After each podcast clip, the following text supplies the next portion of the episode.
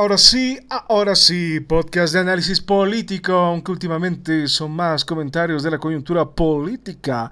Y creo que este es el episodio número 29, aunque ya he perdido la cuenta y tampoco es que sé contar muy bien y siempre hay que decir las cosas como son. Así nomás es el asunto. En fin, frente a los recientes acontecimientos, aunque ando un poco atrasado y sabrán disculpar mi ausencia, no queda más que pronunciarse.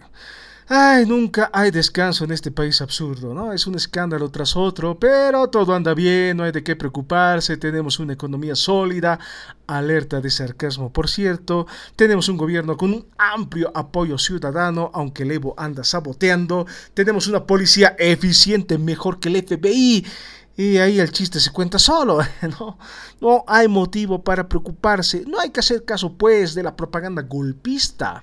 Solo en lo negativo se concentran y no ven los grandes logros de nuestro proceso de cambio.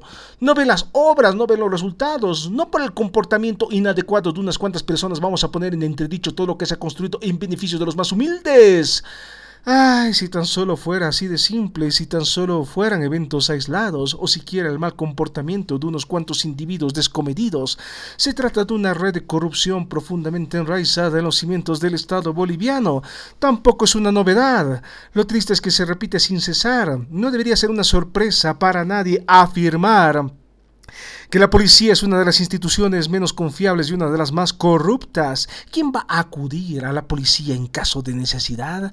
Hace muchos años atrás, cuando todavía era un niño, vivía en una calle propensa a los atracos y una tarde con mi abuela lo presenciamos en vivo y directo. ¡A esta pues! ¡Están robando el auto! ¿Y qué hacemos en esos casos? Pues vamos a llamar a la policía, vamos a llamar al famoso 110. Y hace no mucho tiempo atrás llamábamos para pedir pollitos. Así de recible es nuestra Policía Nacional. Y bueno, cuando uno llama al famoso 110, pues siempre tardan en responder y si lo hacen contestan de mala gana y nunca se presentan al lugar de los hechos. Lección aprendida ahí cuando tenía 8 años. La policía no sirve de nada, no es como en las películas, ¿no? Que vienen nomás cuando uno los llama. Aquí no, aquí la policía brilla por su ausencia. En algún momento dado de mi ya larga vida tuve la oportunidad de preguntar por qué no hacían rondas de patrullaje y me respondieron que no tenían dinero para comprar combustible. Así nomás estamos, en el país en el cual el auge económico se debe al precio de los hidrocarburos, el país en el cual el precio de la gasolina es el más bajo de América Latina porque está subvencionado, el país en el cual la policía recibió donaciones del gobierno japonés, entre otros porque lastimadamos y recibimos motitos y otros vehículos que se van oxidando en los garajes y en el mejor de los, casos fueron revendidos al mercado negro. Y lo siento, aquí están dando mis gatitos y están ah, fregando y me distraen infinitamente, pero no. Seguiré grabando todo esto, porque no puedo perder más tiempo. En fin. Entonces, mercado negro, hablamos, ¿no? Las motitos que nos donaron terminaron en el mercado negro, ese mercado floreciente y al cual le debemos nuestra asombrosa estabilidad económica y que sorprende a los investigadores europeos que ven en el proceso de cambio un éxito rotundo que debe ser replicado ahí donde sea posible. Hace algunos años también, si mal no recuerdo, aunque la memoria es un tanto frágil, un individuo de casualidad reconoció el vehículo que le fue robado en el Brasil, siendo utilizado por nuestra policía en un operativo de quién sabe qué cosa, una de esas acciones simbólicas para mostrar que estamos haciendo algo, siempre y cuando la prensa esté por ahí para sacar fotitos. Y bueno, el caso no llegó más lejos, aunque despertó sospechas. Gracias al trabajo de una ONG, esos organismos siempre entrometidos que el gobierno boliviano expulsó para poder hacer sus chanchadas sin tener que lidiar con publicaciones descorteses, porque aquí lo único que se puede publicar son loanzas al proceso de cambio y al ímpetu de los movimientos sociales, realizando ligeras críticas bastante tímidas, ahora sabemos que el negocio de los autos robados lo maneja directamente la policía. Ay, qué cosas, ¿no? Desde hace años también se viene hablando de los famosos autos chutos, vehículos indocumentados que entran al país en grandes cantidades. Nadie sabe de dónde salen, cómo entran y cómo se comercializan. Y por si fuera poco, cada cierto tiempo el gobierno los nacionaliza, es decir, los, los vuelve eh, legales. por llamarlo de alguna manera. Como son tantos, entonces, tantos autos chutos que entran, el gobierno decide regularizarlos y hasta tienen un representante nacional. Parece chiste, pero no lo es. Es decir, es un país de fábula ¿Qué me importa si son vehículos robados? Nadie va a investigar nada, porque este es un negocio redondo y ahí está metida la policía y el alto mando se está haciendo la plata. Es un escándalo internacional y nos deja muy mal parados como país. Somos un país de ladrones y todo el mundo es cómplice. Así nomás estamos. Bien, lindo. Aplauso para la Policía Nacional. Ah, debería tener un efecto, ¿no? De aplauso en estos casos, pero bueno, seguimos con el asunto. Pero ahora justamente el asunto no es desbaratar la red de corrupción. Más bien ahora, ahora eh, dentro de la policía hay que encontrar al soplón. Y hay que escarmentarlo. Porque alguien tuvo que ir con el chisme. Y alguien va a ser responsable de todo este despelote. No es poca cosa. Y el comandante general de la policía, Johnny Aguilera, sale todo pancho ante la prensa a decir que él no tiene ninguna responsabilidad. Es total y completamente hilarante. Es uno de los mejores chistes en esta tragicomedia. Total y completamente absurda. Eso es lo que causa, ¿no? Ya no hay indignación ni consternación, es solo un chiste de mal gusto, pero chiste al final. Todo este despelote quedará en el olvido, vendrá otro escándalo y seguiremos riendo. Ah, miren, el Evo sale con otra menor de edad. Y ante la gravedad del asunto, se implementan medidas drásticas. Todo policía que se ha encontrado manejando un auto robado se le quitará un año de antigüedad. Linda la ascensión y esto ameritaría que la cabeza de Aguilera ruede. Por lo menos eso, o que tenga la decencia de renunciar, cosa que jamás va a acontecer. Estamos muy lejos de ser un país decente, siempre y cuando de decencia se trate. En estos momentos, eh, bueno, en momentos así, mejor dicho, porque mi gatito aquí me sigue distrayendo, lo siento mucho. Bueno, en momentos así deberíamos pensar y quizás repensar sobre los fundamentos que sostienen nuestra gloriosa institucionalidad, la confianza que depositamos en los mecanismos de toma de decisiones y el control que ejercen las organizaciones públicas. En fin, tal vez sería el momento de pensar y repensar qué cosa hace la policía, cuál es su razón de existir, cuál es su propósito en este mundo cruel y traidor. Tal vez no hemos entendido o no logramos comprender el conjunto de funciones que un policía debe ejercer. ¿Qué se necesita para ser policía, político, dirigente, empresario? Tal vez estamos confundiendo las cosas, tal vez estamos muy preocupados eh, examinando superficialidades y no vemos el tema de fondo. Como siempre surgirán propuestas, proyectos de ley, habrá revuelo, tendrán un perfil más discreto y luego volverán a las andadas porque nada cambia en este país. Todo sigue igual, los mismos gandules viviendo de la política, cobrando sueldos por extorsionar. No habrá reforma ni cambios, al fin y al cabo nos olvidamos fácilmente de estos asuntos. La justicia y las sórdidas redes de corrupción ya son noticia del pasado. Ahora hay que enfocarnos en el, hay que enfocarnos en el presente, concentrarnos en la actualidad. Y sin embargo, el tema común en todas estas vainas es la corrupción. Uh, pero eso es bien complicado. Corrupción hay en todo lado. Y aquí todo se quiere politizar. Y no es pues político el asunto este. Y como es muy complicado este asunto, hay que aceptar nomás que siempre va a haber corrupción. Por donde se mire, todo está podrido. Y me niego yo como individuo a banalizarlo. Me niego a aceptarlo como parte fundamental de la pintoresca realidad boliviana, como parte integral de nuestra bonita cultura. Y hasta nos sentimos orgullosos. ¡Oh, miren cuánto he robado! Aquí la gente es bien descarada. Y nos encanta armar fiestas de lujo para que todo el mundo contemple tus riquezas o mis riquezas o las riquezas de todo el mundo. Armamos estas fiestas, fiestas para qué? Para que los subordinados vean lo poderoso que somos. Pero eso en todo lado es pues. ¿Acaso nomás aquí somos corruptos? Quizás, quizás tengas razón, Pancracio. Pero el Estado plurinacional, y hay que decirlo una y mil veces, se construyó sobre una promesa, luchar contra la corrupción. Y para ello hemos conformado el Consejo Nacional de Lucha contra la Corrupción y el Enriquecimiento Ilícito. Como suele suceder en estos casos, nos centramos en el, nos centramos en el mero hecho procedimental. El Consejo existe, aunque no hace nada. Supuestamente emite informes, pero lo único que importa es que existe y cuenta como resultado de gestión. Ningún otro gobierno ha luchado tanto contra la corrupción como nuestro amado proceso de cambio, porque nosotros en, coordinación directa con las organizaciones sociales, con los corruptos, estamos trabajando en beneficio de todos los bolivianos. El resultado es claro, rechonchos dirigentes que andan en autitos chutos de lujo. ¿Quién va a renunciar a ese estilo de vida? Que vive el proceso de cambio. Ah, permítame tomar un poco de aire. Yo sé que a veces espeto todas estas cosas con bastante violencia porque... ¿Qué puedo hacer? La indignación me gana. Lo siento mucho. Trataré de ser más cauto y prudente y trataré de leer en este caso con un poco más de mesura. Justicia corrupta. Organizaciones sociales igual de corruptas. Policía corrupta. Y ahora le toca el turno a la universidad pública y a sus vetustos dirigentes estudiantiles. Es parte también de la cultura sindical. Solo uno puede gobernar, y ese se lleva todos los beneficios. Bien lo dice el dicho, nadie hace nada gratis. Y si estos infelices son dirigentes durante tantos años es porque algo están ganando. Y al parecer ganan más que los rectores. Y la pregunta que nos hacemos todos es de dónde sale ese dinero. ¿Cómo se puede hacer carrera sindical, tomado en consideración que es una actividad no remunerada, cuando menos en teoría? Algo no está funcionando, algo no cuadra en todo esto.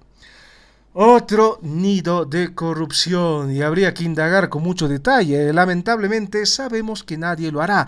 Nadie va a mover un dedo porque esa red se, se extiende por doquier. Y aquí está nuevamente mi gatito que anda fregando increíblemente. Todo pasa cuando uno eh, quiere grabar estas vainas, ¿no? Que hace mucho calor, que el internet no funciona, que el micrófono está medio raro, en fin, graves la vida. Ay, muchos sufrimos, che, pero bueno. Entonces, volviendo al asunto este. Lo cierto es aquí que donde la Federación Universitaria Local mete sus manos hay despelotes. Y cada vez que convocan a sus asambleas y congresos hay disturbios. Hace no mucho tiempo atrás también estudiantes murieron en Lupea y no es la primera vez que una granada de gas lacrimógeno estalla en plena asamblea. Pasó en San Andrés, pasó en San Simón. Son actos criminales impunes. No es la primera vez que se convoca este tipo de eventos bajo amenazas y represalias. De lo contrario, pues nadie iría a esos eventos que hagan sus matufias, esos infelices, porque tienen que poner en riesgo la vida de los demás. Y lo mínimo que podemos pedir es que al menos sean destituidos. Nuevamente es un mínimo de decencia, aunque se haya perdido todo semblante de decoro la Federación Universitaria Local ha sido secuestrada por todos estos dirigentes que de estudiantes tienen muy poco, son politiqueros de profesión y saben manejarse muy bien en esos círculos e intercambiar favores. A los del primer año vienen y les hablan bonito, les prometen cosas, les conceden favores y así los enganchan. Luego llega el desencanto, ¿no? El acoso, las amenazas y todo lo demás. Y van pasando las generaciones y los dirigentes siguen siendo los mismos. Tienen mucho poder. Y todos sabemos que es necesario mitigar el poder para que el sistema funcione. Es el mundo al revés. Los peores estudiantes, los que nunca se esfuerzan, son los que representan los intereses del estamento ante las instancias de cogobierno. ¿Qué puede saber un individuo que está hace 20 años estudiando de responsabilidad o de rendimiento académico? Es cierto también que los tiempos de titulación son largos. En promedio son siete años. No puedes pasar siete años de tu vida para conseguir una miserable licenciatura. No es posible. Los que se cansan o, se pierden en el laberinto burocrático caen en el famoso limbo de los egresados, pero pierden su condición de estudiante. Estos comedidos dirigentes han cursado tres materias en diez años y son autoridades. En todos los niveles nos gobiernan gente cretina, incompetente que se beneficia de la función pública y los demás pues cuernos. ¿Quieres que tu trámite salga? Tienes que hacerle ojitos al dirigente. Es una atrocidad.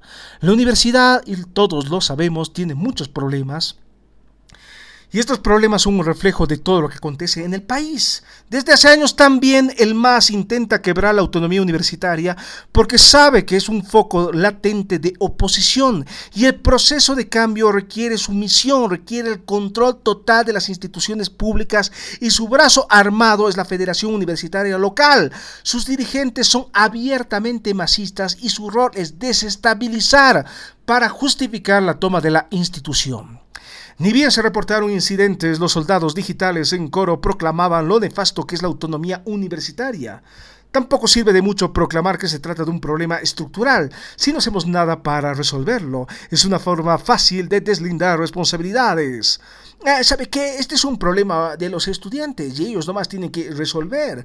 La corrupción es un fenómeno multidimensional y el primer paso en el camino escarpado para encontrar una solución efectiva es reconocer que hay un problema, pero seguimos planteando y proponiendo las mismas excusas. Ay, sí, bien lamentable es, pero no hay mucho que podamos hacer ahorita. Y ahora que el tema está que arde, salen datos, nombres, cifras, boletas de pago, la gente concernida agita sus papeles en sus escritorios, responden con frases hechas y en un par de meses todo esto habrá, y en un par de meses todo esto se habrá olvidado y habrán otros incidentes. Así nomás es el asunto. Todo sigue igual, las mismas estructuras, los mismos dirigentes, la misma forma de concebir y percibir la política, las mismas redes y nosotros ciudadanos alegres también tenemos nuestros propios problemas y aceptamos con cierto pesimismo nuestro trágico destino. Así nomás es pues, así nomás somos, nunca va a cambiar nada. Y claro, la propuesta usual es modificar y endurecer la ley cuando en realidad sería más importante fortalecer los mecanismos de control ya existentes para evitar que un dirigente siga usando, los, siga usando los recursos públicos como bien le dé la gana. Tal vez no hemos entendido el concepto de rendición de cuentas, en qué se gasta, cómo se gasta, por qué se gasta y de dónde salen los recursos. La cultura sindical, ah, la cultura sindical ha hecho mucho daño a este país. Eh, ¿Por qué? Ustedes preguntarán, ¿por qué, por qué ese odio a, los sindicales? Los, estos sindicales son bien bonitos. Puede ser, Pancracio. Puede ser. El problema de la cultura sindical, y casi me atoro hace un rato y por eso tuve que hacer una pausa y improvisar un chiste, lo que pasa con la cultura sindical es que avala el prorroguismo, la eterna dirigencia de un individuo que por sí mismo encarna los valores de la institución y cuya probidad incuestionable le confiere una legitimidad inquebrantable.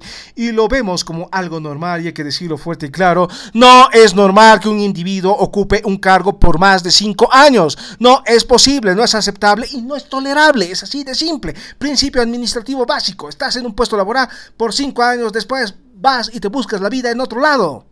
Para evitar caer en lo que algunos llaman el punto de ineptitud. En fin. Pero es pues su derecho, no vamos a discriminar a las personas por su edad o su condición social. No hay que caer en el juego de los golpistas. Además se ha podido demostrar de manera muy clara y contundente que estos, eh, que, estos que han detonado la granada esta que dicen son parte de Concipo.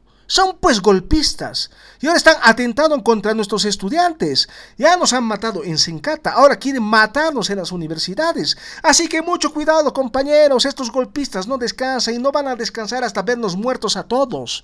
Hay que tener mucho cuidado. ¿No han visto? Hasta los chilenos vienen a criticar con mentiras. Vienen a decir que nuestro chapar hermoso es un México chico.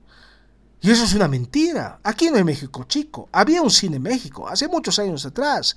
Pero los neoliberales lo cerraron, perjudicando al pueblo. Ahora tienen que ver esas producciones del imperio, con ese Capitán América que nunca ha ido a Oruro. Aquí la gente es libre de venir, pero tiene que venir con la verdad. Nada de mentiras. Aquí ningún extranjero tiene que estar opinando nada, porque somos soberanos. Y esos otros que hablan solo, hacen con, solo lo hacen con mentiras. Somos pueblo trabajador y honesto. Y si la gente se dedica a cultivar nuestras hojas sagradas porque otras fuentes de trabajo, de empleo no hay. Es el legado de la miseria neoliberal. Así que no confundamos las cosas. No hay que hablar por demás. No hay que hablar por decir. No es que te rayes así nomás. Porque aquí quien, quien diga algo en contra de nuestro proceso de cambio es pues nomás un golpista y tendrá que enfrentar el peso de sus actos. Sí, es muy triste lo que está pasando en la universidad, pero esos profesionales buenos para nada, ¿qué cosas siempre han hecho? ¿Qué cosas han hecho por Bolivia? ¿Esos nos van a venir a enseñar a nosotros? Solo enseñan a robar. La universidad tiene que ser del pueblo, no de estos profesionales sumisos a las directivas del FMI. Y todo aquí en este país es motivo de discurso. Todo es bueno para echarle caca al, contrincante. Y casi me atoro al pronunciar caca porque me parece chistoso y lo siento mucho. Soy una persona simple con gustos muy simples. En fin, no voy a decir que me gusta la caca porque sería algo bastante atroz. Pero bueno, en fin. Pero aquí todo es bueno para echarle caca al contrincante. Pero cuando te salpica, es momento de hacerse a la víctima y, y denunciar los excesos del capitalismo.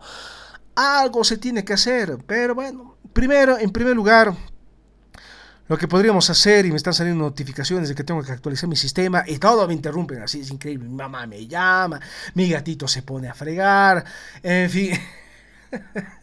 El perro de aquí al lado se pone a aullar, parece que lo estuvieran destripando, en fin, qué cosas, ¿no? Pero bueno, entonces, bueno, en todo este despelote, algo siempre se tiene que hacer, y en primer lugar, se deberían poder garantizar elecciones libres y transparentes para la Federación Universitaria local, y por lo menos se debería poder disminuir la violencia política ejercida.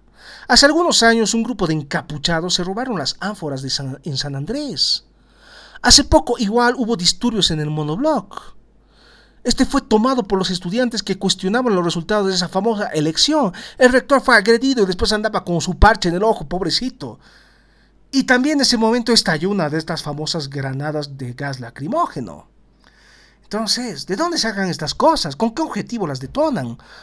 ¿Por qué estas cosas son tan recurrentes? Son preguntas que jamás tendrán respuesta, como dice el otro, aunque no podemos seguir tolerando este tipo de actos. Ya no es posible sustentar estos niveles de violencia política. No, no pues.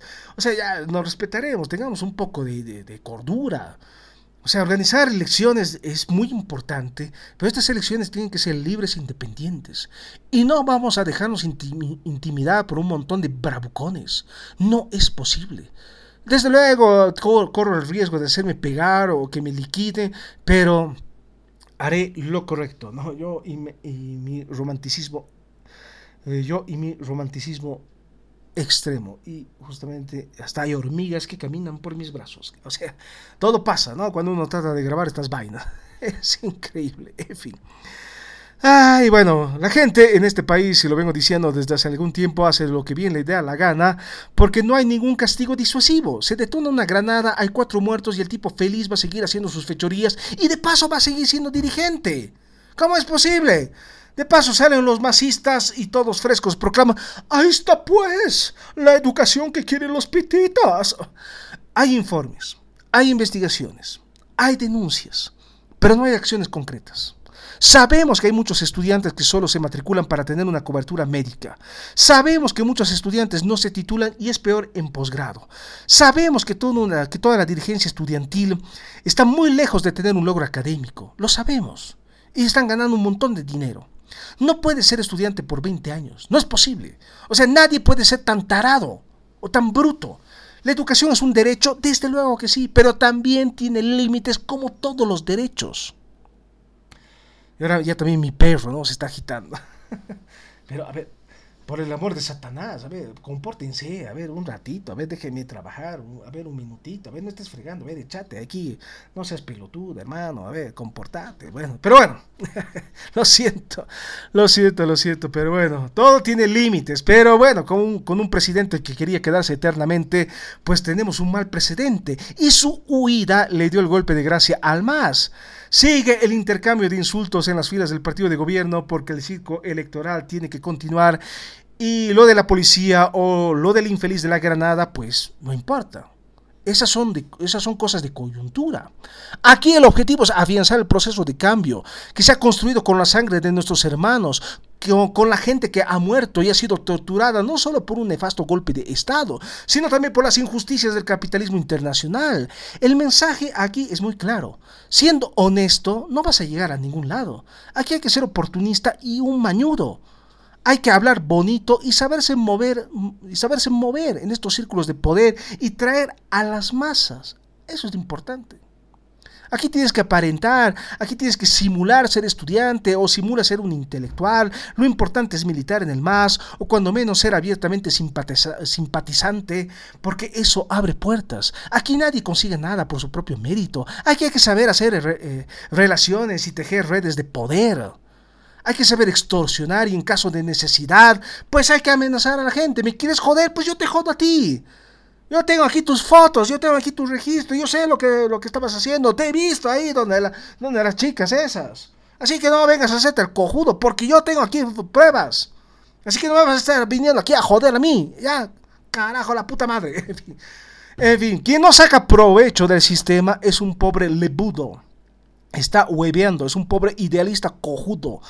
Aquí hemos venido para acumular riqueza y poder. Eso de ayudar está bien para el discurso, eso de ser servidor, lindo, muy lindo, pero algo se tiene que ganar. Y si no gano nada, ¿de qué sirve pues ser dirigente? Eso de que yo lucho contra las injusticias, me indigno frente al sistema, sí, bien bonito, pero llegado el momento todos son parte del sistema y reproducen ese mismo esquema de explotación. Que trabajen pues las bases, yo soy dirigente, yo soy el gran intelectual que desprecio a los fascistas. Yo estoy aquí para jactarme de mis logros. Estoy aquí para contemplar mi grandeza, para repudiar a los malagradecidos que tienen el descaro de cuestionar todo lo que hemos, todo lo que hemos construido. El MAS existe desde 1995. Estoy aquí porque soy representante de la izquierda, de esa promesa nunca cumplida de un mundo mejor, de un mundo más justo, de un mundo sin injusticias. Roma no se construyó en un día, pero tengan por seguro, compañeros, que pronto estaremos gozando de los beneficios del socialismo, aunque lo primero es lo, aunque lo primero es lo primero. Primero tenemos que exterminar a todos los fascistas. Paz, tolerancia y respeto, menos para aquellos que cuestionan nuestros sacrosantos principios de equidad, porque aquí no vamos a humillarnos frente a los capitalistas.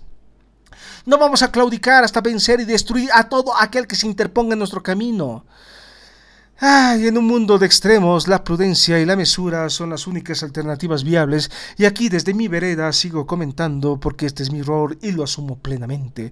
Hacedor de palabras y de chistes fáciles, de esta manera puedo soportar los márgenes de mi realidad. Lo demás ya veremos, de momento sean felices, coman bien, coman vegetales sobre todo, y no olviden suscribirse y seguir los episodios picarescos de este macabro entramado político. Eso es lo que quería decir el día de hoy. Terminamos un poco más temprano de lo habitual porque tengo demasiadas interrupciones y me están sacando de quicio estos animalitos bien bonitos y así quedó mi vida. Niñero de mascotas, aparentemente, porque el buen comedido intelectual no tiene nada más que hacer. en fin, sean felices, pórtense bien y sobre todo hágale caso a su mamá, porque la mamá sabe, los demás no. Listo. Nos vemos. Quién sabe cuándo. Trataré de generar un episodio nuevo. Quién sabe cuándo. Pero que lo haré, lo haré. En fin, ahora sí, me voy. Sean felices. Chao. Linda tarde. Hasta cualquier momento. Los quiero mucho, por cierto. Los quiero.